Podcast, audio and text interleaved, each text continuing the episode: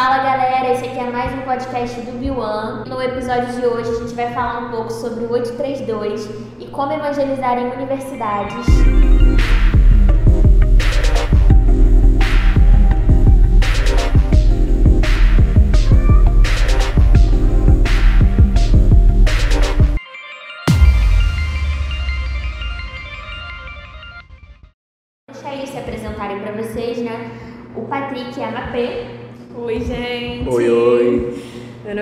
Penélope. Oi de novo. Vocês já me conhecem, gente. Aquela dos outros sim- podcasts. Do segundo episódio Nesse do podcast. momento, nesse momento eu tô com a mão no rosto.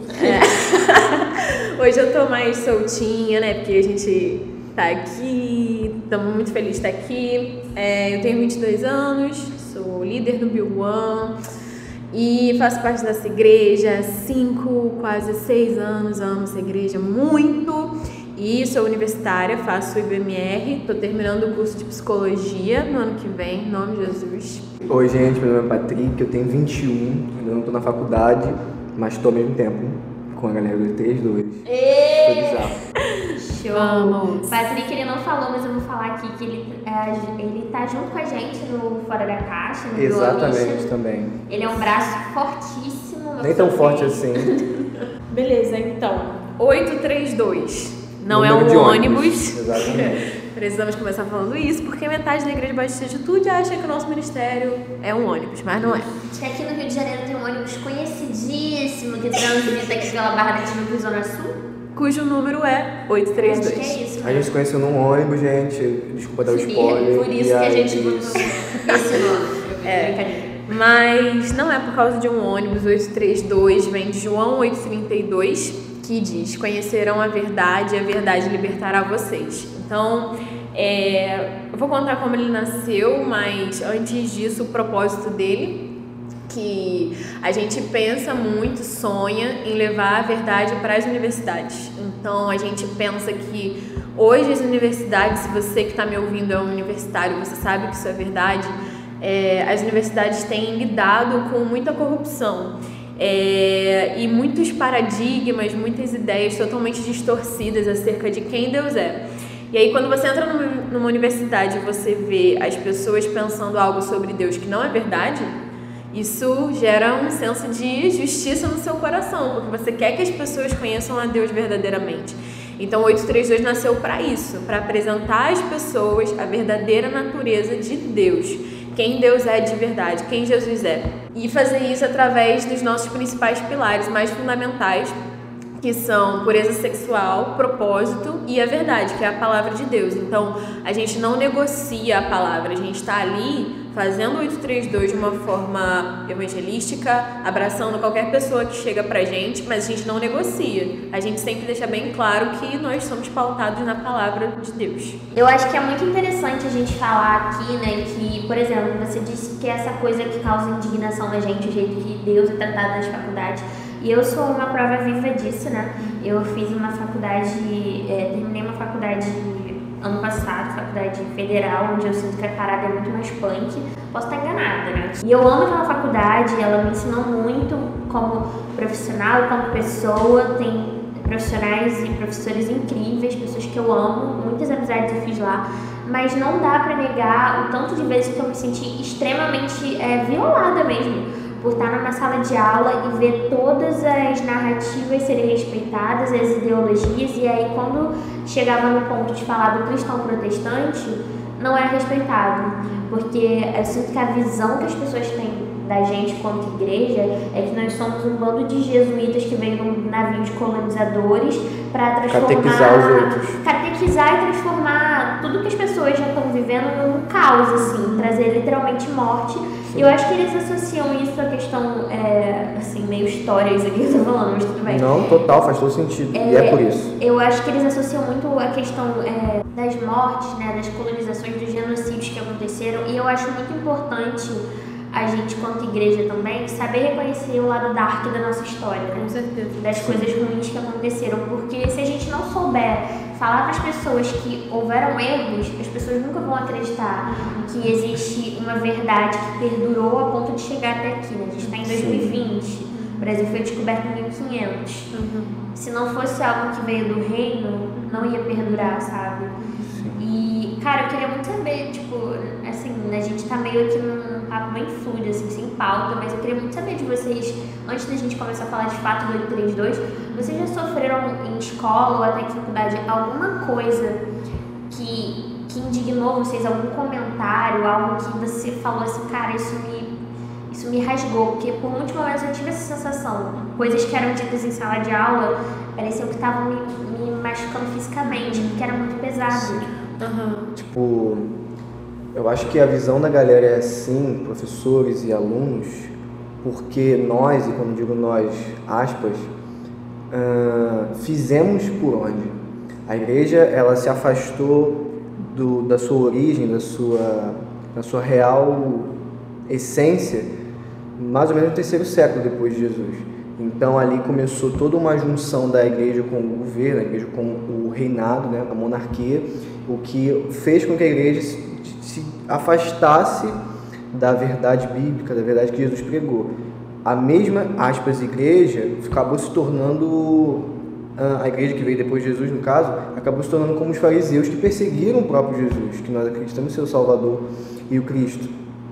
Então, não significa que todo religioso vem de Deus, não significa que toda pessoa que tem doutrinas e atos religiosos, simplesmente por ter ou para alcançar alguma espécie de plenitude, vem de Deus. Então, houveram as cruzadas, o primeiro conceito, entre aspas, de genocídio foi em uma das cruzadas, então a peste negra também por causa da igreja, um, se eu não me engano, se eu não me engano, um papa entendeu que os gatos têm relação com demônios, com o mundo das trevas e mandou matar. E as pessoas mataram. E aí passou um tempo. Esse cara me afastaria da igreja, porque Exatamente. eu tenho cinco gatos na minha casa. E a quantidade de ratos aumentou de forma absurda. Uh, com isso, a peste negra acabou surgindo, se não me engano, são as pulgas, né? Nossa, chocada com essa Sim, parada. então, imagina, tanto que depois disso veio a era da renascença, renascendo ali do negócio, iluminismo, nananã, de onde a obscuridão, obscuridão existe? Uhum. Existe. veio, existe, acabou de, acabou de obscuridade. Obscuridade, obscuridão. Não veio sei. da igreja. Então nós, basicamente, somos os opressores. Nós somos os preconceituosos. Nós somos as pessoas que desejam impor a sua verdade sobre os outros. Isso os radicais. Porque os não radicais simplesmente leem a Bíblia quando pensam, oram de vez em quando, sendo que o nosso melhor exemplo de alguém radical na fé é Jesus. Jesus não era desse tipo.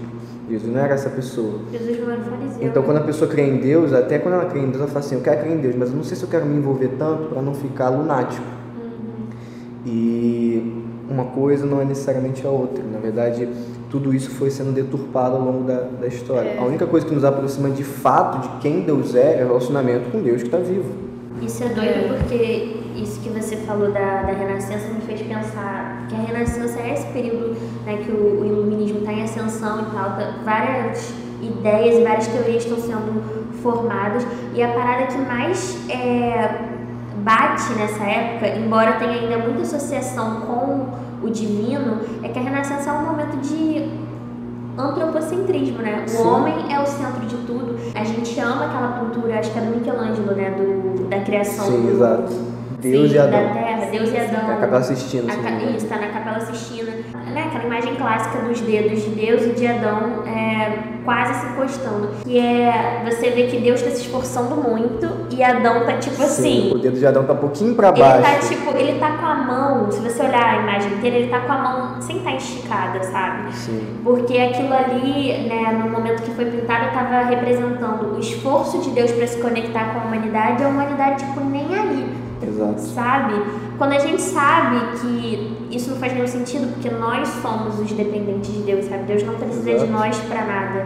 Mas isso pode ser, claro, interpretado de muitas formas, mas foi uma parada que sempre me pegou, porque a gente ama essa cultura, né? Só que sim, quando sim. a gente para pra pensar, a gente fica, mano, a que ponto que a humanidade chegou num, num determinado momento, que eu acho que tá se repetindo agora, que é tipo assim eu não preciso de Deus. Se Ele quiser, Ele vem atrás de mim, sabe? Sim. Até porque a nossa visão de Deus é muito bizarra. Esse Deus, eu realmente diria que eu não preciso. Acho que todo mundo aqui diria que não precisa desse Deus. Porque é um Deus que é um chefe, Ele é um pai. Então, se ele é um pai, ele é um pai opressor. Ele é um carrasco. Ele é um né? carrasco, ele é alguém que vai me botar de cara na parede e eu tenho que fazer de tudo para alcançar ele. Tanto que, por causa, isso a gente está falando da história da igreja, mas tem total sentido nos dias de hoje. Por que, que a gente tem uma profunda visão de um Deus que não é o nosso Pai? A gente tem uma dificuldade muito grande em se compreender como filho de Deus. Não só pelo fator social, de dificuldade de, de na criação, dificuldade de ter uma figura paterna bem, bem resolvida, bem, bem demarcada nas nossas vidas por causa da nossa sociedade e tudo mais. O Brasil é o segundo país hoje que mais existe traição no mundo. Então, mas não só isso, o social dos nossos pais humanos, mas toda essa história que a igreja veio carregando ah, da Europa, enfim, da época que a igreja de fato se desviou totalmente, até que veio a reforma. Eu acho que na só, porque meu colégio, pelo menos, eu nunca tive problema com tanta deturpação do evangelho. Quando eu cheguei na UF, que foi a minha primeira universidade, a Federal Fluminense, lá em Niterói, é, foi a que realmente me chocou, assim, porque to- todo o corpo docente tinha uma ideia bem formada de que Deus ele ou ele não existia, ou ele era alguém com quem não valia a pena se envolver e, enfim, buscar, estar perto. Tudo volta para essa deturpação né? E, e isso me chocou muito, porque os professores falavam, você, você tinha falado sobre vezes em que comentários nos machucam, né? Como cristãos e filhos de Deus. E é engraçado porque quando eu entrei na UF, eu ainda não tinha tido um encontro verdadeiro com Jesus. Um encontro que mudou a minha vida, que foi até aqui na IBA. Fofinho. Nossa igrejinha. É, nossa igrejinha, vida vitoriosa, façam, galera. É, eu não tinha tido esse encontro ainda, mas por eu sempre ter nascido e ter, ter sido criada na igreja, eu já tinha uma visão de Deus muito boa. Então, só de ouvir as- os professores falando coisas sobre Deus, agora eu não vou lembrar especificamente para falar para vocês, mas eram coisas que eu já sabia que não tinham a ver com o caráter de Deus, sabe? que Deus ele era controlador ou que ou na verdade nem sobre Deus mas sobre a igreja Sobre a que foi o que igreja, né? vocês acabaram de falar é que a igreja né é aquilo que influencia e que aliena todas as pessoas e o que mais me machucava era falar da Bíblia como um livro de alienação como um livro De que morte. de morte que sabe sabendo que a, a gente já sabia que a Bíblia não era isso então isso me magoava muito. E eu lembro de uma, de uma situação específica com um professor que eu tive, enfim, na, na minha atual faculdade. E era um, foi um ano que eu estava indo para o 21 Project, né? Que uma escola missionária, até falei disso no outro podcast. E lá depois do 21, a gente ia fazer uma viagem missionária para o Peru, né? E a gente ia fazer isso e a gente estava muito animado. E eu precisava de uma, de uma liberação desse meu professor, porque ia ter uma prova nessa época e eu precisava não fazer essa prova por causa da viagem. E aí, na frente de todo mundo, assim, na sala, ele virou e falou: Ué, mas o que, que você vai fazer lá? Catequizar. E aí eu falei assim: Marcelo indo no navio Vasco da Gama, Pedrópolis Exatamente. Cabral, Marcelo Jesuíta, com aquele, aquele buraco aqui na cabeça, tá ligado? Espadichinha, aquela manta marrom. E aí eu falei assim, é, não, a gente vai levar o evangelho para essas pessoas, pro pessoal que tá nas montanhas, né, as tribos lá e tal. E aí ele virou e falou assim, eu não acho isso certo. E ele falou na frente de todo mundo, ele falou, é, eu não acho isso certo, vocês têm essa mania de, de catequizar. Eu acho que literalmente ele usou essa palavra, tipo, Nossa. catequizar as pessoas, e vocês não, vocês não respeitam o que elas querem, vocês não, vocês não respeitam a cultura delas. Ele começou a falar muita coisa. Vocês é Marcele, a sua igreja e toda a igreja na Europa que matou milhares de pessoas. Todos os brancos A Marcele estava lá. A Marcele estava lá. Lembro que eu virei pra ele e eu falei assim, professor, você acredita na Bíblia? Ele falou assim, não, óbvio que não. Eu falei, pois é, eu acredito. Da mesma forma que você tem direito de não acreditar, eu tenho direito de acreditar. E na Bíblia tá Largou o escrito... microfone e foi embora. É, Drop the mic. Não, e pra quem não tá aqui, ela, ela deu uma mexidinha assim no pescoço quando ela falava, mas eu acredito. Mas eu acredito. Bateu a porta e foi embora. E eu provou na matéria. Três, três palminhas. E eu falei, e na Bíblia tá escrito que Jesus ele nos deu uma grande comissão. Né? E ele nos deu um mandamento direto de falar sobre ele, de levar o id e tudo mais. E ele não falou nada, porque é isso, sabe? O que mais me incomodava e me incomoda até hoje na, na faculdade é a gente precisar respeitar tudo. E nós respeitamos, eu pelo menos, eu e meus amigos aqui, eu tenho certeza, nós respeitamos as outras religiões e todo mundo que nós podemos. Mas parece que nós não recebemos esse respeito de volta. Então é tipo assim, você é. Você tem o direito de acreditar no que você quer como professor, mas eu não tenho direito de acreditar no meu Deus, enfim, na Bíblia, entende? Então, isso realmente gerava muita indignação no meu coração. Foi nesse momento em que eu percebi que tinha não só uma deturpação sobre Deus, mas as pessoas falavam mal da Bíblia, não entendendo o que a Bíblia de fato é, Exato. que eu pensei, cara, as, as, universidades elas precisam de algo, elas precisam de alguma coisa dentro delas que gere vida e que apresente a verdadeira natureza, porque todas as vezes que a gente apresenta para as pessoas Jesus de verdade, né, como ele é, não tem uma vez que elas virem e falem, não, eu não quero isso. Sim. Sim. Sabe? A Elas sempre é, estão tipo, sedentas por aqui. Poxa, mas ele é assim? Eu não achava que ele era assim. Sim. Ou então, sei lá, termo. Sei lá, quantas vezes a gente já falou uma parada da Bíblia que era uma polêmica, tipo, a mulher tem que ser submissa ao homem. E a gente já, tipo, com uma paciência, fala assim, meninas, alguém quer responder? Porque vindo de uma mulher é muito melhor. Sim. E a gente respondia e tudo mais, o significado da palavra submissão, não sei o que, não tem a ver com inferioridade, mas com companheirismo. E ela tem que ficar em segundo plano, ela tem que encontrar um homem que tem a mesma direção de vida que ela. Nada muito surpreendente. Propósito que a gente chama. Então. Literalmente você tem liberdade de escolha, né? Pra exatamente. você vai passar o resto da sua vida. Você vai ajudar alguém, você vai não sei o que lá, e ao mesmo tempo, a mesma ordem, no mesmo verso, fala sobre o homem amar a esposa como Cristo nos ama. Então ela tem que se, se anexar, ela tem que se casar com alguém que seja assim. Que então, tipo, morra por você, mulher. Exatamente. Se o cara não tá disposto a morrer por você, você não casa com ele. Exatamente. Então, lá no. Lá no quando a gente geralmente falava, quando as meninas falavam, geralmente a expressão da pessoa era tipo. Ah. Então é isso que é a submissão. E tem todo sentido, eu consigo enxergar todo sentido deles nessa raiva, dessa imposição deles e oposição também sobre a Bíblia, sobre o Evangelho. Porque o evangelho não chegou até eles, chegou Sim. muitas outras coisas. E muitas vezes chega falso. Sim, mesmo. deturpado, deturpado. Nem, às vezes nem só deturpado, mas literalmente falso, porque, por exemplo, no último, no último Fora da Caixa que eu participei, alô Fora da Caixa. Sim, verdade. É o nosso evangelismo urbano. É, é o nosso ministério de evangelismo nas ruas, nas praças. No último Fora da Caixa que eu participei, aqueles meninos que a gente conversou sim, lá, sim. É, um deles falou pra mim, tipo assim, ah, porque na Bíblia tá escrito isso. Eu falei, o quê? Tipo, isso não tá escrito na Bíblia. Tipo assim, não jogue pérolas por. É, na Bíblia tá versículo tá Na Bíblia tá escrito que não cai uma folha da árvore, Deus não saiba. É, na Bíblia tá escrito que. Como é que é aquele? Ah, agora não vou lembrar, gente, que pena. Queria te falar uma coisa engraçadinha. isso, ele falou, não, porque é, na Bíblia tá escrito tal coisa, era algo pesado, sabe? Que ele falou que alguém tinha contado para ele que estava escrito. E eu falei, não, isso não tá escrito na Bíblia. Ele falou, como não? Eu cresci ouvindo que estava escrito na Bíblia. Então, às, às vezes as pessoas elas estão é, num lugar de perecendo por falta de conhecimento. E, é isso sim está na Bíblia. Não é, mano, interior do Nepal, é, Rio de é. Janeiro. Rio de Janeiro, todo Internet aí, ó. Uhum. Exatamente. Não, isso é doido, né? Porque pessoas elas crescem, mas elas continuam tendo atitudes de criança, né? Porque nesse diálogo aí que você falou que o cara disse que na Bíblia está escrito, ele poderia muito bem ter aberto o Google e ter visto se realmente estava escrito isso. Provavelmente ele não viu.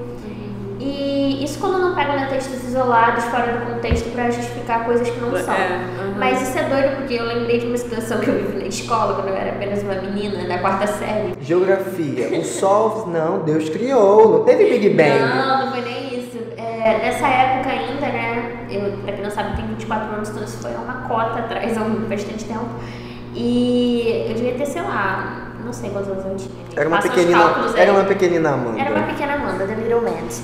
E aí eu estava na sala de aula e a gente recebeu uma bíblia de um grupo é, de um pessoal de uma igreja católica, muito fofos, foram fazer uma palestra pra gente, muito parecido com, com o Anne, sabe?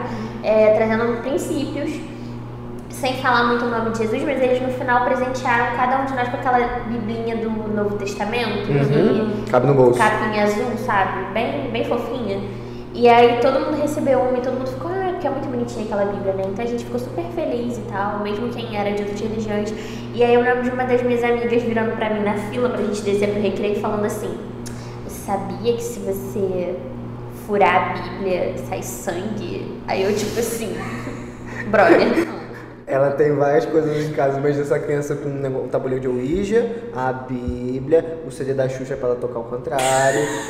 Uma, o disco da Xuxa. Isso, uma, uma embalagem da Coca-Cola virada do avesso. Isso. E a Bíblia tá lá. Xuxa, a gente te ama.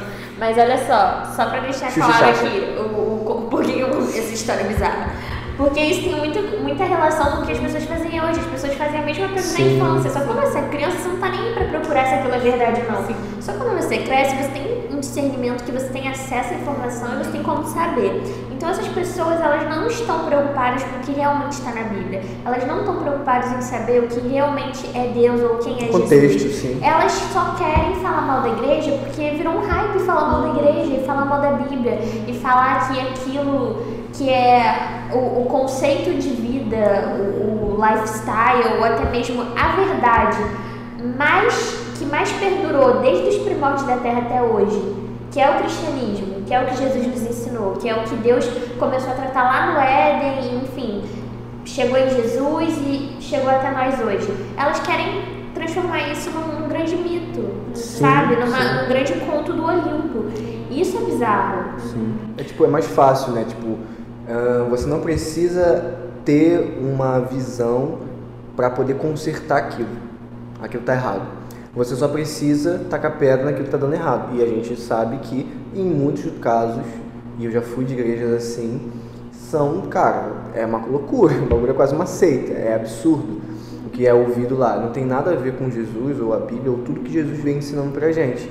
Então é mais fácil você tacar pedra nisso e generalizar do que você saber a verdade. Até porque, se você for perguntar para algumas pessoas, ou, ou para muitas pessoas, até o próprio conceito de verdade delas é relativo. Então, tipo, não, não existe uma verdade absoluta. absoluta então, a sua tá errada, mas não sei se existe uma certa. Uhum. Essa é a sua verdade. Sendo que só de você falar que não existe uma verdade absoluta, isso já se torna uma verdade absoluta. Não escolher é uma escolha. Que então, é, a então, sua, é a sua verdade. É, não existe nenhuma verdade. Então, Sim. É, isso é Absolutismo, é, sobre Isso é muito. Né, é realmente uma deturpação. E aí, pensando nisso tudo, surgiu o 832. Na verdade, surgiu como uma ideia. Conta da noite que você teve lá no. Isso, lá na Dunamis Farm. Nossos irmãos de São Paulo. Salve, salve, mano. Pra todos os meus amigos de São Paulo. Pô, meu, conta aí como é que foi lá que você teve a visão do 832, tá ligado? É nóis. Nossa geração precisa disso. Precisa disso, mano. Precisa. Não dá certo, gente. Três amigos fazendo podcast. não dá certo. O nível de intimidade. Ele é tem outro ali que tá se segurando para o Exatamente. É, então, a gente tinha pensado que as universidades precisavam de algo.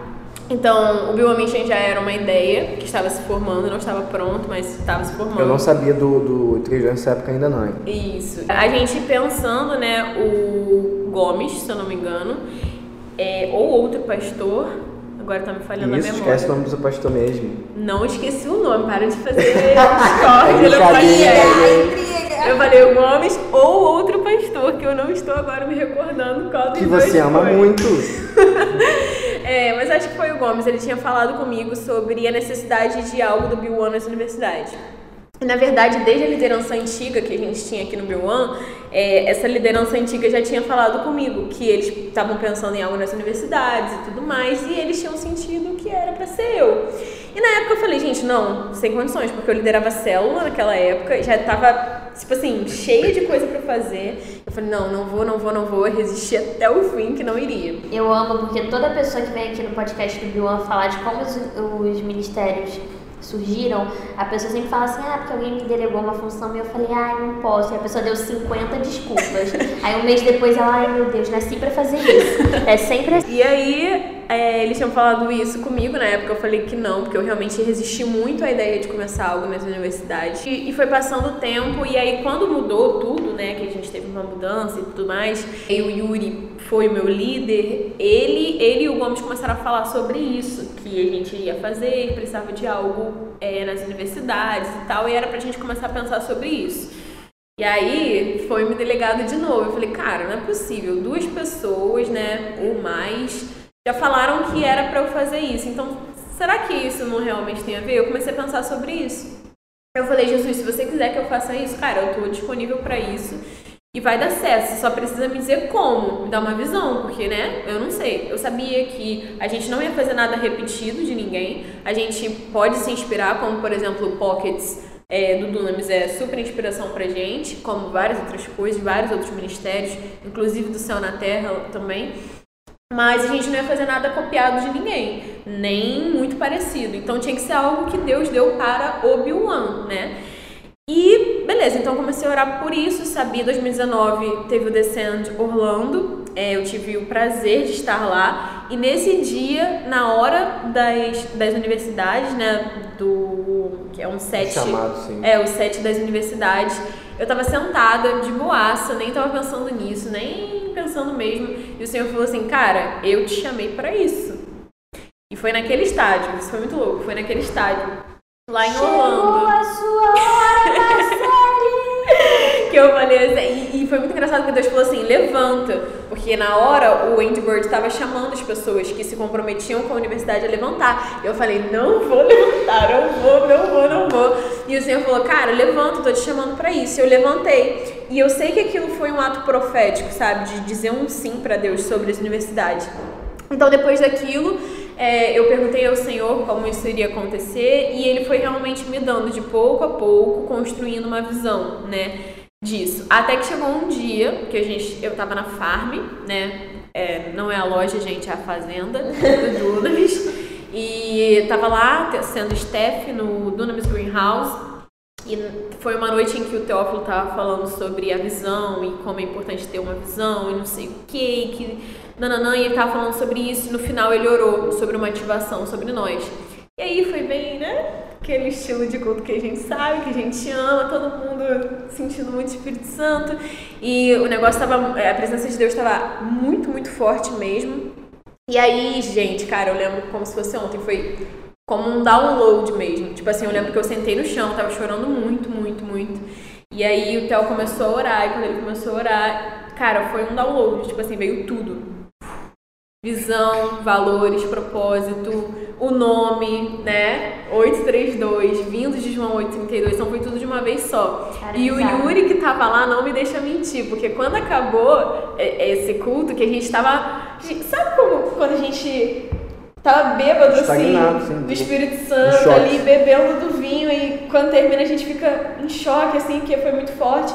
Eu encontrei o Yuri, ele tava em choque, foi muito engraçado. E aí eu falei pra ele, amigo, olha aqui meu celular, meu bloco de notas, Deus acabou de me dar tudo sobre o Ministério das Universidades. Ele falou, nossa, que incrível.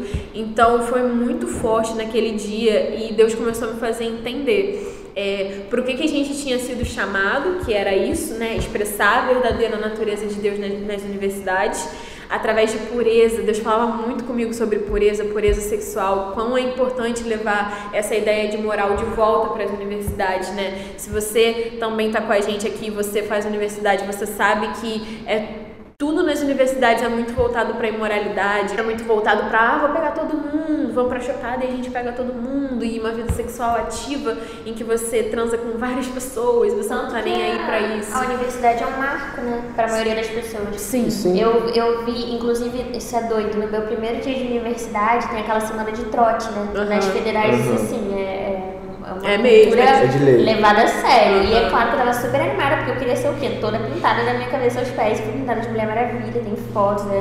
Ridículo, mas vamos lá. É bizarro porque eu lembro que na, na semana do trote me perguntaram assim, perguntaram o pessoal que tava ali, né? Os calouros, nossos veteranos perguntaram, é, alguém que não bebe? Aí eu e mais tipo duas pessoas levantamos a mão.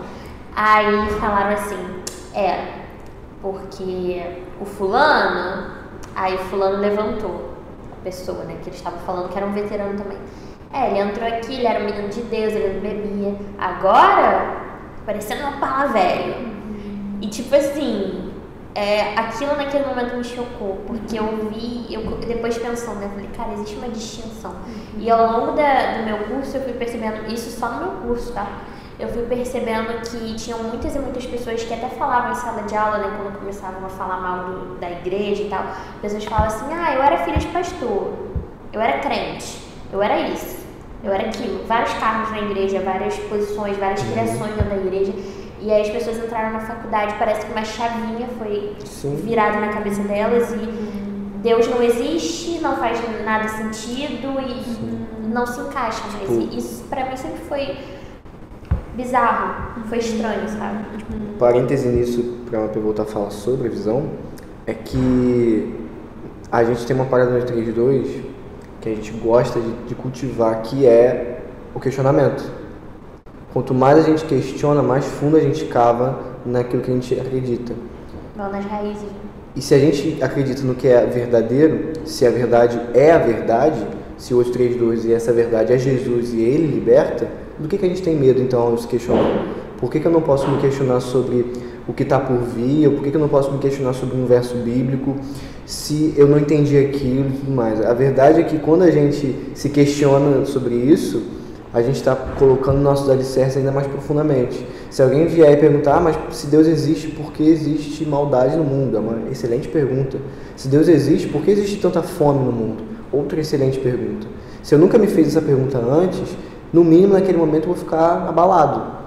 Mas se eu já me fiz uh, aquilo, aquele vento, como Jesus usa em parábolas para falar sobre esse tipo de coisa, ideias e pensamentos, ele fala também sobre doutrinas, ensinamentos falsos, uh, aquilo não vai mais me abalar, ou seja, nosso alicerce não vai mais ser corrompido ou vai ser rachado de modo nenhum, porque a gente vai estar muito profundamente enraizado nele. É isso.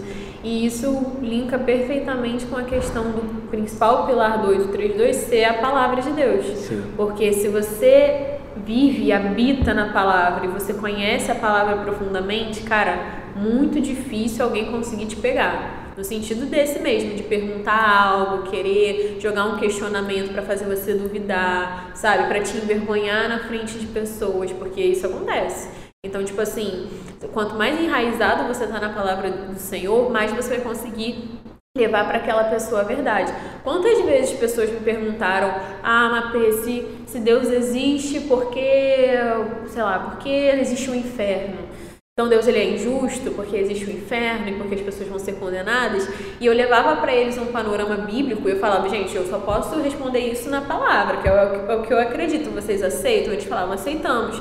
E quando eu levava um panorama bíblico, aquelas pessoas ficavam Assim, nossa, eu nunca ouvi sobre isso, nunca pensei dessa forma. Então, a verdade, né, João 8,32, conhecereis a verdade, a verdade te libertará. Por que traz liberdade? Porque ela liberta, sabe? Então, tipo assim, por que, por que a verdade traz liberdade para você? Porque ela mexe com a sua mentalidade.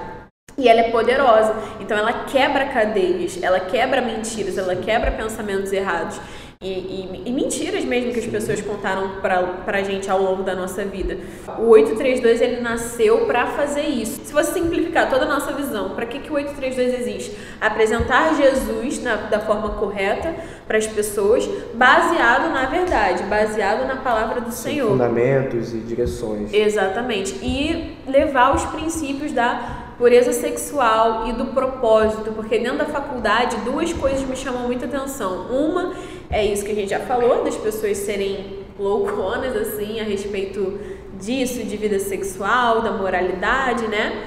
E também das pessoas não terem um propósito. Então, muitas vezes estão perdidas, estão dentro de um curso, querendo se formar, mas estão perdidas em si mesmas e não sabem, sabe? É, esse é o rolê do engano, tipo, a gente, o que a gente percebe é que eu não tenho fé nenhuma, então eu estou tranquilão. Eu não entrei em algo. E quando as pessoas pensam nisso de entrar, imagina como se fosse um, vários recipientes cercados, né? Totalmente cercados. Quando você decide ter a fé em algo, quando você decide optar por alguma coisa, você está entrando naquilo. Então toda a sua percepção, por esse ambiente ser fechado, fica deturpada. Por isso, muitas pessoas acham e sentem que é melhor, é mais coerente não ter fé nenhuma. Eu não sei sobre isso, então não vou ter fé nenhuma. Mas na verdade, o que Jesus diz é que você já está arredado por algo, você já está sendo capturado por algo. Paulo fala que os princípios elementares do mundo. Então, existem conceitos, existem coisas que nós é inevitável a gente fugir delas, e a gente só consegue perceber essas coisas quando a gente conhece Jesus. Então, quando Paulo fala que a gente é livre, é, em várias e várias vezes, e é Jesus também falando sobre essa liberdade, quando a gente conhece a verdade, que, é, que ele se apresenta ser a verdade, uh, a gente então é livre. Do que, que a gente é livre? Por exemplo, a gente pode pensar, a gente escuta muito isso, tipo, ah, mas tem que seguir nosso coração, né? Porque nosso coração é a nossa verdade. Siga o seu coração. Isso, e isso basicamente é você fazer o que dá na sua telha, você fazer o que você sente, você ser guiado pelos seus impulsos. Ou, numa palavra mais, mais bonitinha, narcisismo. E quando você percebe isso, quando eu abro mão da minha própria vontade para outra pessoa, eu não estou sendo manipulado por alguém ou eu não estou sendo subjugado. Eu sei que eu sou livre para escolher e eu escolho mesmo assim não fazer minha vontade. Sim, exatamente. Cara, isso é muito doido para mim, porque eu acho que uma das coisas que berra, além das coisas óbvias que a gente falou aqui, que acho que qualquer pessoa que não precisa estar literalmente ligada com é, cristianismo pode notar quando entra numa faculdade, né, quando ingressa num curso, é a questão do ego Sim. Como é que vocês se veem no, no 832 lidando com essa questão do ego das pessoas? Porque o que eu sinto dentro da faculdade é uma briga de ego, né? Querendo ou não, é uma extensão da escola, só que acho que muito pior, muito pior. E ainda existe essa coisa da, da tal liberdade, que na verdade é uma libertinagem, né? Não é liberdade. E é, são o tempo todo as pessoas querendo debater quem sabe mais. Sim. Como é que o, o 832 se coloca nisso? Como é que ele rebate uhum. o ego mega inflado de pessoas que não têm o. E assim, gente, não estou falando das pessoas como se elas fossem terceiros. Qualquer um pode ter um ego Nós mega podemos. inflado. Nós podemos. E se a gente não podar isso, a gente vai dar voz a esse ego. Só que a grande questão é que, como a gente tem um relacionamento com Jesus, a gente é confrontado nisso diariamente. E mesmo assim, não é todo mundo que escolhe é, negar a bandeja, né? Mas, enfim, como é que vocês enxergam isso? Cara, com certeza dentro do ambiente da universidade isso existe, a questão do ego. É... Dos alunos eu vejo, mas principalmente dos professores. Sim. Então, eles não aceitam o fato de, ah, eu sou doutor e você talvez vai me ensinar algo. Não, isso não pode existir. Sobre nenhum assunto, sobre, não é sobre o assunto que ele domina. Sobre nenhum assunto, nenhum entende? Assunto. Então, isso existe muito. Só que uma ótima forma da gente quebrar isso é não entrando nesse jogo. Por exemplo, se uma pessoa quiser debater, você percebe que ela está querendo debater com você. Você fala, olha, eu não estou aqui para debater com você. Se você quiser ter uma conversa onde ambos se entendem, ambos tentam se entender e ouvir um ao outro e somarem algo, aí sim eu vou entrar em uma conversa com você, mas eu não quero de forma nenhuma debater ou ser a parte certa e você ser a parte errada. Nós estamos em uma conversa para nos ouvirmos e crescermos juntos. Se a pessoa topar e falar, não, então tudo bem, então a gente vai ter uma conversa para a gente aprender, como já aconteceu várias vezes, várias vezes mesmo, de pessoas quererem fazer isso comigo na universidade, inclusive pessoas que, assim, eram não acreditavam em Jesus e professavam outra fé e tudo mais, e essas pessoas elas viravam e falavam, olha, o que, que você pensa sobre isso? Né? E eu falava, ué, o que eu penso não, não diz nada, o que importa é o que a Bíblia diz sobre isso. E a gente conversava sobre isso. E se a pessoa aceitasse ouvir e falar sobre a Bíblia, a gente começava a falar sobre aquilo. Então, muitas vezes isso acontece, mas a pessoa tem que estar aberta ao diálogo. Então, uma ótima forma de você é, tentar ali, né, lidar com o ego do outro, principalmente quando você vê que é um ego inflado, um é você não, não entrar naquele jogo. Ou dois, é você tratar a pessoa com toda a humildade do mundo que você puder, né? E principalmente no ambiente da faculdade, quando eu vejo pessoas que se acham bambam e tudo mais, e tem essa mentalidade, né? É uma coisa bem de faculdade mesmo, o menino que é o top, é time lá do time de futebol, capitão do time de futebol, é, é da Atlética. Gente, é tipo filme da Disney, o quarterback lá, o popular da escola, Isso. Tipo, Quando eu vejo essas pessoas, o que eu tento fazer? Servir a vida delas. Seja abrindo uma porta ou pegando algo para elas, ou sabe, eu sempre tive essa, essa, essa mentalidade na faculdade, porque eles se assustam com isso. Quando eles veem uma pessoa servindo a eles, seja num copo d'água ou qualquer outra outra coisa que eles precisem, eles realmente veem que tem algo diferente, sabe?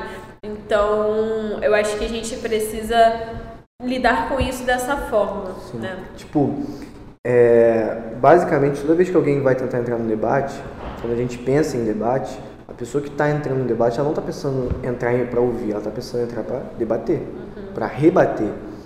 E seria sensacional se a gente tivesse um exemplo bíblico, um exemplo bíblico sobre como fazer isso. E a gente tem.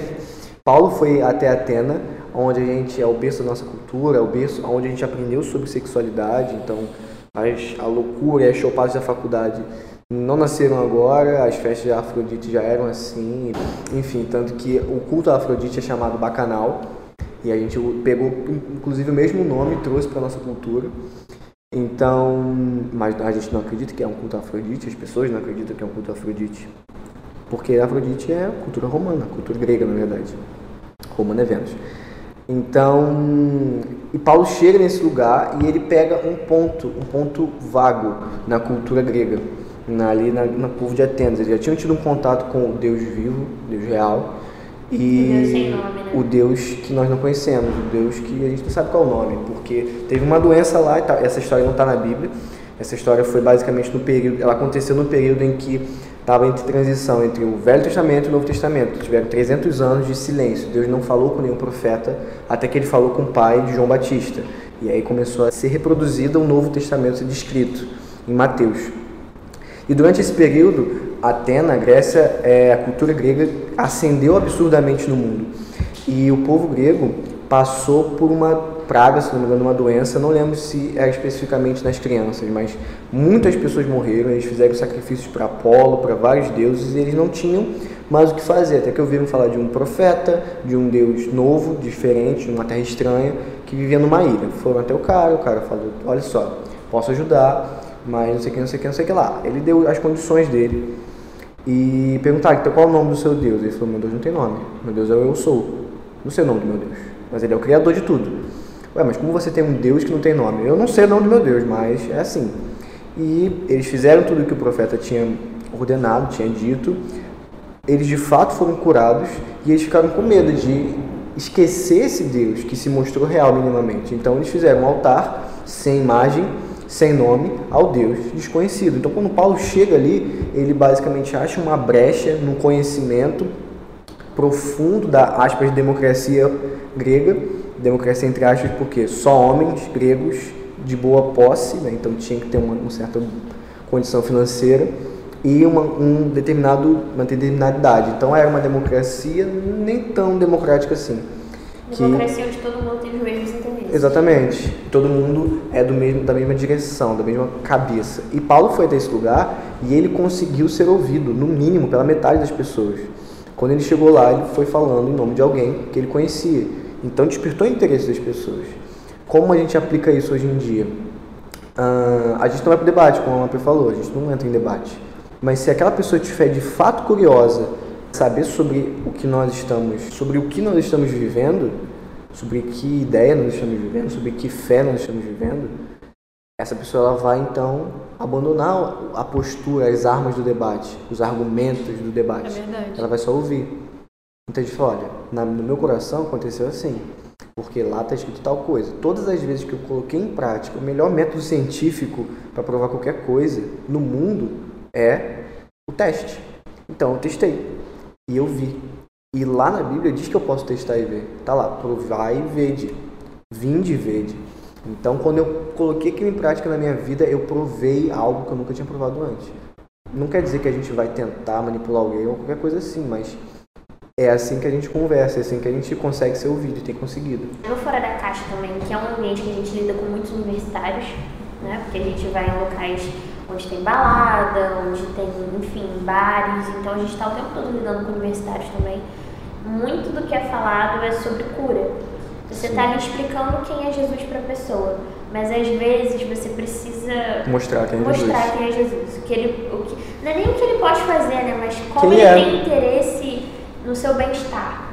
Como ele tem interesse em é, te trazer para perto sabe? Sim. E vocês, assim, não só no 832, mas no Fora da Caixa, em algum ambiente, vocês já lidaram com alguma situação dessa, vocês literalmente mostraram que houve manifestação do poder de Deus e a pessoa assim Algumas teve vezes. uma, uma resolução sobre isso? Sim, com certeza, algumas vezes. No Fora da Caixa, bem mais até do que o 832.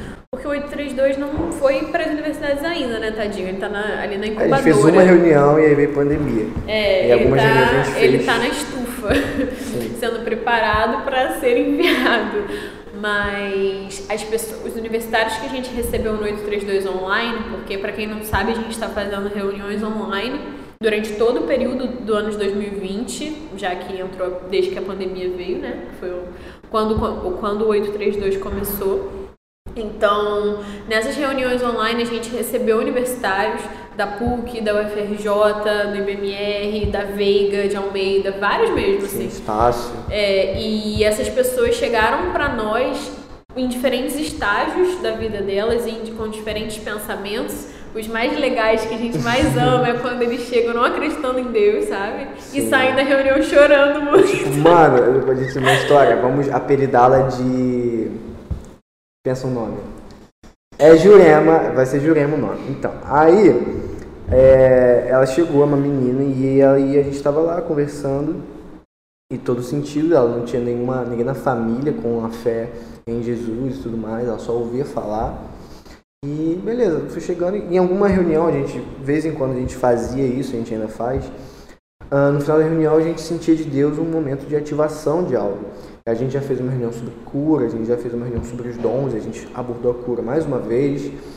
E em um momento a gente falou, ah, cara, a gente agora vai, falar, vai fazer algo diferente. A gente vai orar, você desliga sua câmera, o seu áudio, e para que todo mundo aqui tenha um toque físico do Espírito Santo. A gente não está falando aqui de, de arrepio, a gente está falando aqui de, de ventinho passou pela janela, a gente está falando de algo que é real, a gente está falando de algo que não tem como negar. E a gente foi lá, apagou, tá, orou, eu orei, a Mampeta me orou, não sei se mais alguém orou, não lembro. E a gente, tá, amém. E aí a gente ficou esperando uns minutos e ninguém voltava com a câmera. Aí daqui a pouco eu só vejo a, a mensagem da Mampeta subindo assim no chat privado do Zoom. Mano, será que eles estão bem? Será que eles receberam dele lá alguma coisa? Aí deu uns- um bom tempo e a galera foi voltando. E a galera ia voltando destruída. E esse exemplo dessa menina específica, ela tava assim, cara, eu não sei o que aconteceu, mas aconteceu. Eu senti um negócio muito doido, eu não tô nem entendendo o que tá acontecendo. Eu senti um negócio no meu corpo, um arrepio, eu não lembro qual foi a descrição dela, se foi fogo, se foi dormência. E ela, cara, que, que loucura, mas aconteceu alguma coisa, eu não sei explicar o que aconteceu. A gente já fez sobre cura também, algumas pessoas foram curadas de algumas e é coisas. muito incrível, a gente tem essa cultura no 832, é uma cultura do sobrenatural, uma cultura do, da ativação, principalmente, a gente acredita muito na ativação, então quando a gente ora e tem esses momentos assim com o Espírito Santo, a gente ora por batismo também, pessoas já foram batizadas no 832 no Espírito Sim, Santo. Cara, é, é isso, você vê a pessoa tendo ela prova por ela mesma que Deus é real. Quando nós sabemos que o Senhor é real, que o Espírito Santo é real, a gente deixa a pessoa provar daquilo. Então é tipo, vem, prova disso, experimenta e vê o que você acha. E, e ver as pessoas sendo tocadas e terminando a reunião em prantos e chorando e falando: Olha, eu não acreditava antes, mas agora eu não tenho mais como duvidar porque eu senti no meu corpo físico isso, isso né, esse poder é realmente muito especial.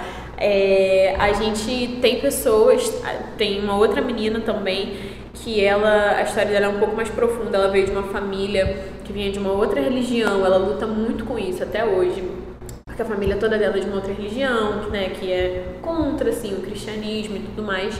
E, e ela literalmente tem caminhado em família com a gente, né? Então, esses dias mesmo ela falou comigo, ela falou, cara, eu quero sair com você para tomar um café. E aí, esses dias mesmo ela falou comigo que ela queria sair para tomar um café, para estar mais perto, conversar. E é muito especial ver a graça de Deus sobre o 832, porque no momento de pandemia em que tudo estava tão parado e tão difícil, a gente viu a graça de Deus alcançando 10 universidades do Rio de Janeiro. Então, o FRJ, o ERJ, UF, PUC, Cara, tem muitas. UVA, lá de Nova Iguaçu. Estácio. Acho que a gente que, acho, acho que a gente mais queria. Eu acho que só o FRJ a gente não tem ainda, A que é da rural rural. também. É, essa rural. O FRJ é rural? O FRJ. Ah, o, O FRRRJ, Eu acho que de todas essas, só a UFRRJ a gente não alcançou ainda, que é rural. Mas vai vir no nome de Jesus. Sim, sim. E o nosso objetivo é realmente alcançar todas as universidades do Rio de Janeiro e, por que não, do Brasil, né? e do Sim, a mundo. gente sabe, Deus já falou, tipo assim, pra falar sobre isso, sobre essa expansão, primeiro a razão disso não é o desejo de ter um ministério grande, porque isso a gente carrega muito profundamente no coração. Falar sobre isso é muito doido, falar sobre si mesmo é muito doido, mas de que que vale um ministério muito grande se os corações não estão próximos a Jesus?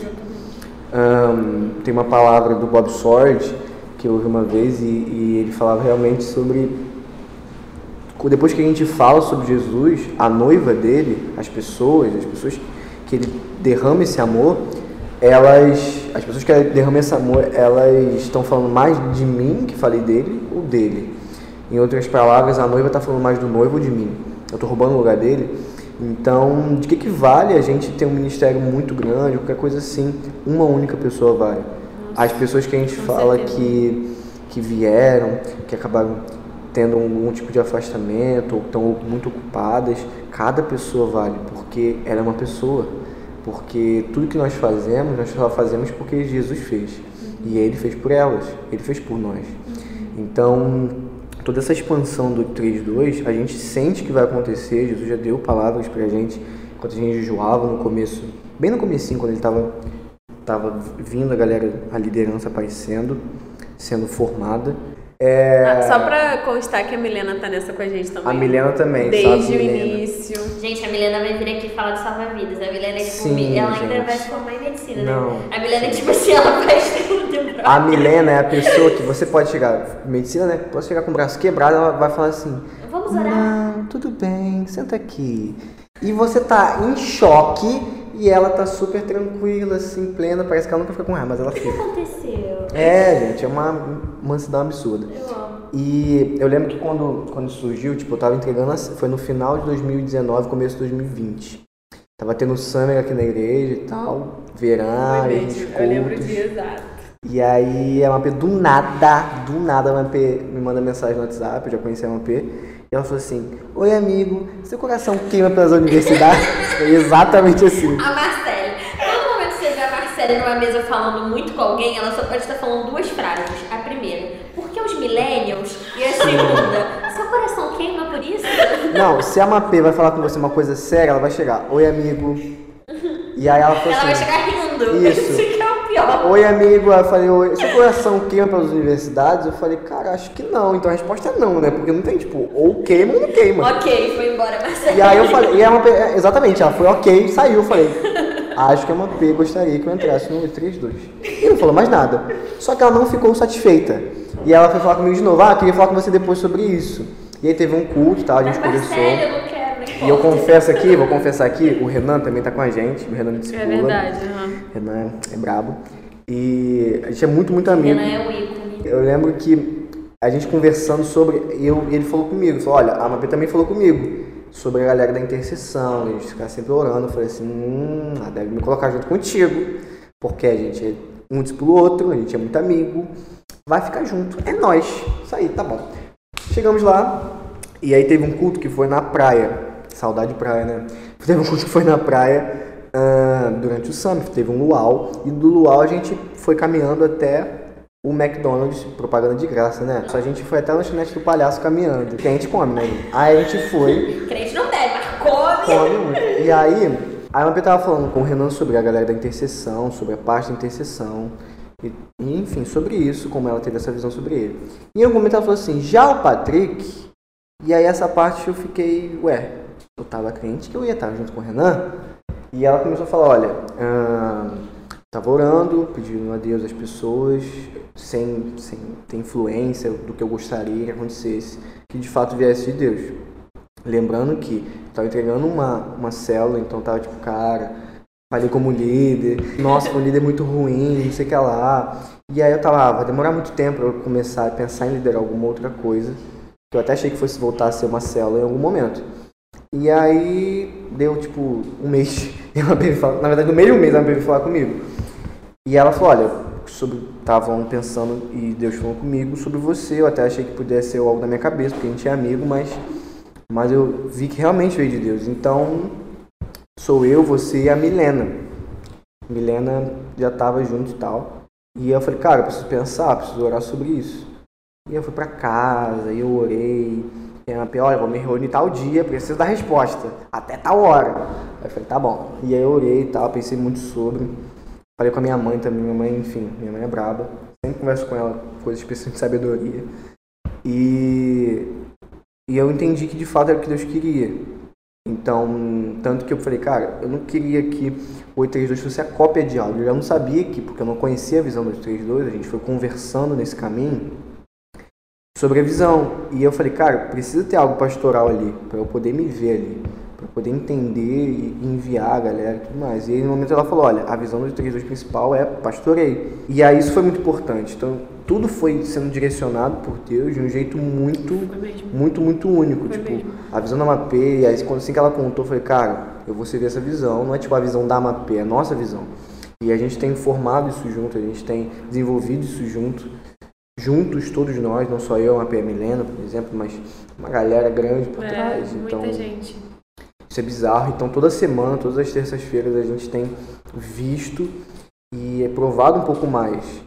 Porque a gente tem falado sobre o evangelho, levar o evangelho, e todo o fator ruim que a igreja fez ao longo da história, mas existe algo bom que foi feito existe algo que foi transformador e a gente consegue ver várias e várias pessoas, o criador do Exército da Salvação, Madre Teresa, Martin Luther King, e a gente poderia ficar a vida inteira falando de exemplos de pessoas que foram influenciadas por causa do Evangelho, que mudaram suas nações sem pegarem armas, sem usar violência, sem usar de opressão nenhuma, mas puderam fazer algo. E se a gente olha essas pessoas, a mudança pode acontecer. Com certeza. E só para fechar e explicar como o 832 tem trabalhado agora, nos tempos de pandemia, a gente está capacitando as pessoas para quando elas voltarem para as universidades. Sim. Então, o nosso foco é instruir, treinar, discipular essas pessoas para que quando elas voltem para as faculdades, todas essas 10 universidades que nós estamos abraçando com o 832 tenham agentes de transformação dentro delas. Então, as pessoas, nosso objetivo é que elas cheguem na, nas universidades, quando voltarem às aulas presenciais, carregando o caráter de Jesus. A gente tem feito uma série sobre isso. Sim. Então, gente, carregando o caráter de Jesus, é, literalmente sendo flu, fluindo nos dons, sabe? Fluindo nos dons e vivendo o verdadeiro evangelho. Então, a gente tem trabalhado nessa, nesse foco de capacitação e discipulado mesmo porque o objetivo final é que o 832 levante líderes nas universidades e esses líderes influenciem as suas universidades. E se a gente conseguir nessas 10 universidades no Rio de Janeiro, que hoje tem pessoas que são do 832, é, que se a gente conseguir líderes que vão realmente fazer a diferença e que vão levantar outros líderes, Cara, essas são as pessoas que vão estar no mercado de trabalho, essas são as pessoas que vão estar em vários lugares da sociedade. Então, é uma visão realmente assim, sabe, de, de esferas mesmo, que a gente entre nas esferas Começando pela universidade, que é onde está sendo gerado todos esses grandes líderes, sabe?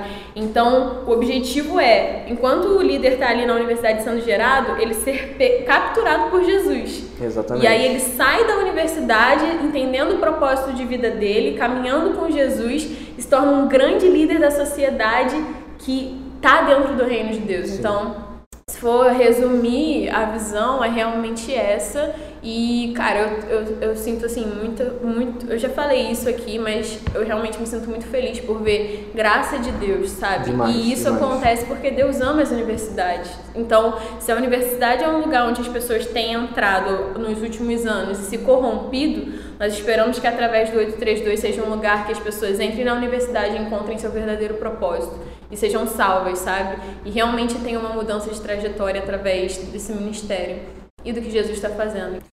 Acho que a gente pode ver uh, esses exemplos perfeitamente em pessoas que não procuraram por Jesus. Pessoas que não estavam esperando um Salvador quando ele veio, quando ele caminhou na terra. E essas pessoas, elas perceberam ao longo do tempo. Então, uma coisa fundamental é relacionamento. A gente está falando de propósito, a gente está falando de. E às vezes quem pode ouvir isso pensar: meu propósito? Um propósito, coisa de crente, então vai ser com certeza ser pastor? Ou mulher de pastor? e pregar e não sei o que lá. E cara, propósito não é. Uh, na verdade, o propósito inicialmente, a razão da nossa existência, por que nós fomos criados, é relacionamento com Deus. A partir disso, nós entendemos a razão de algo especificamente ser feito. Mas se no fim das contas a gente chegar em algum lugar, ou aspas, patamar, eu ia fazer uma piada com o Flamengo, mas é melhor não, porque o momento não está sendo muito bom. Não, porque eu sou vascaína. Exatamente. É, esse patamar de aspas espiritualidade, onde eu consigo fazer coisas, mas eu não conheço a Jesus, a gente não tem um relacionamento com Jesus, isso deixa muito claro para ele que essa não é a vontade dele. Ele quer nos conhecer profundamente. Existe um verso, e esse verso é, especialmente mudou a minha vida, quando eu de fato entendi ele, que é João 15,15, 15, também em João, onde Jesus fala que ele não quer mais escravos ou servos que simplesmente fazem o que são mandados, mas ele quer que as na verdade, ele chama a gente de amigo porque ele tem contado coisas do coração dele, ele tem compartilhado intimidade. E essa intimidade tem gerado a obediência, essa intimidade tem gerado todos os outros frutos, inclusive o propósito de vida. Mas não faz sentido fazer algo por Deus sem saber quem é Deus. E é isso que ele deseja profundamente em nós. Sim, e sobre cultura, é entender que a cultura do reino ela vem de três essências: paz, justiça e alegria. Se você me conhece, você sabe que eu falo triste. Paz, justiça e alegria. Quando nós vermos esses três rios fluindo em to todas as esferas sociais ali, a gente está tendo a cultura do reino entrando nas esferas. E isso é o reino de Deus, né? Tá, tá escrito na palavra. Então talvez você esteja ouvindo esse podcast e você pense, nossa, eu, como a Amanda disse, eu preciso ser um pastor, eu preciso fazer algo. Foi você que falou isso? Sido. Foi Patrick? Alguém falou. Alguém disse. Alguém disse alguma coisa em algum momento. é, não é isso, sabe? Você pode. Cara, o seu propósito pode estar ligado a ser mãe ou ser pai ou as artes, Sabe? entretenimento. Que inclusive enfim. vai ter um podcast sobre arte. Aí galera das artes, dá um oi aí. Uh! então, pode estar ligado à moda, pode estar ligado ao business, pode estar ligado a muitas coisas. Então, é, passou, acho que, que já foi o tempo em que a gente pensava no propósito de Deus só na esfera da igreja. Inclusive, se você não sabe por que a gente fala de esferas, é por isso que a gente fala de esferas. Nós acreditamos que existem diversas esferas na sociedade. A igreja é uma delas, família é outra, business é outra, política, política é outra, ciência. E por aí vai. Então, é, talvez você seja chamado para algo que você fale, nossa, mas isso não tem nada a ver com Deus, não é espiritual. E é uma mentira. Qualquer coisa que você faz para Deus, né? Inclusive tá na palavra Exato. lá em uma das cartas de Paulo que, cara, tudo que vocês fizerem façam para a glória de Deus. Então, tudo que nós fazemos é para Deus, é por Deus e onde você estiver, ali você vai adorar o nome do Senhor, seja em qualquer lugar, dentro do seu propósito de vida. Sim. Então, é isso, gente. É, com palavras profundas terminamos esse podcast de hoje. Exatamente. E faça o merchan de vocês, mas a Marcela que já fez o merchan dela no podcast passado, tô gastando. Você pode falar aí teu Instagram. Galera, Mapenelope é o meu Instagram. Se quem quiser seguir, fique à vontade. Tá. É PK Firmino, se você quiser. Se você não quiser também, pode ir lá, é nóis. Estão rindo do meu arroba. Vamos lá então. Até mais, pessoal. Tchau, tchau, gente. Tchau, galera.